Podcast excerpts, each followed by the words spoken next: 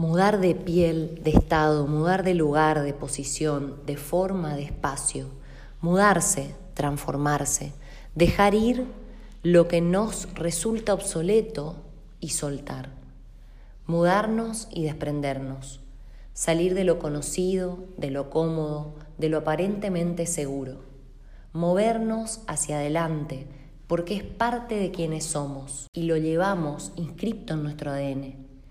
¿Cuántas veces nos vimos frente a frente con una situación inminente, con una hora donde convergían todas las otras?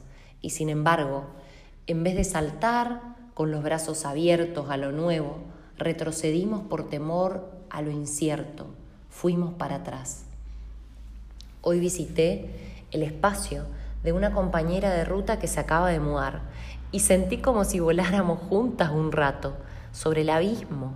Debajo de nuestros pies no había nada y al mismo tiempo todo estaba listo para armar. Necesitamos apenas unos segundos para sentirnos renovadas en su living nuevo y nos miramos en silencio como dos cómplices de la misma lucha, reconociendo que es absolutamente necesario cambiar. ¿Recordás la primera vez que saliste del nido familiar? ¿Tu primera mudanza? ¿Tu primer hogar? ¿Cómo fue? ¿Ya sucedió? ¿Todavía no?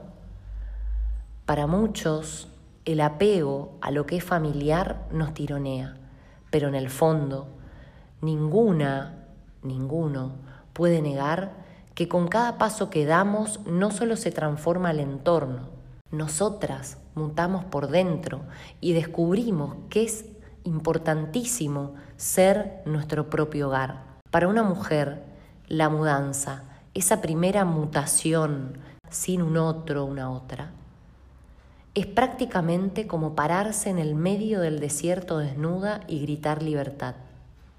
Lo sabemos todas cuando nos miramos de reojo con recelo, cuando alguna de nosotras lo hace se anima y se manda a mudar sin más.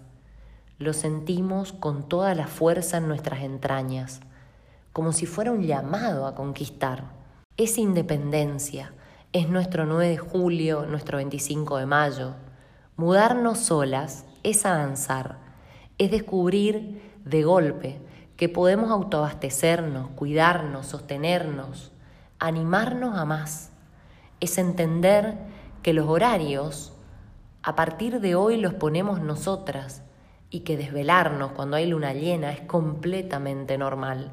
Es comprender que los días no tienen calendarios ni horarios, que cocinar es crear y limpiar es ordenar con paciencia lo que es nuestro, lo que es propio.